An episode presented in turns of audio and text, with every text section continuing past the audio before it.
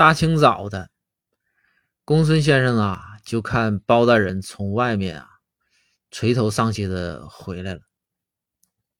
公孙先生就问说：“大人，你怎么情绪不够高啊？”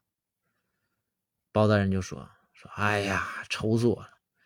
这我合计吧，出去吃个早饭，然后门口的那家包子吧，我特别爱吃，尤其是他家那个素包子，然后我就去了。”去了，结果素包子涨价了，翻了两倍。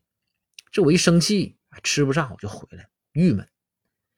公孙先生说：“哎呀，包大人，您抠我是知道，说这素包子怎么能涨价呢？”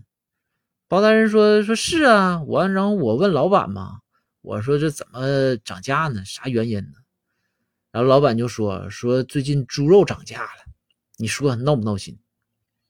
公孙一听，哎，等会儿，等会儿，大人。肉涨价了，和素包子有什么关系？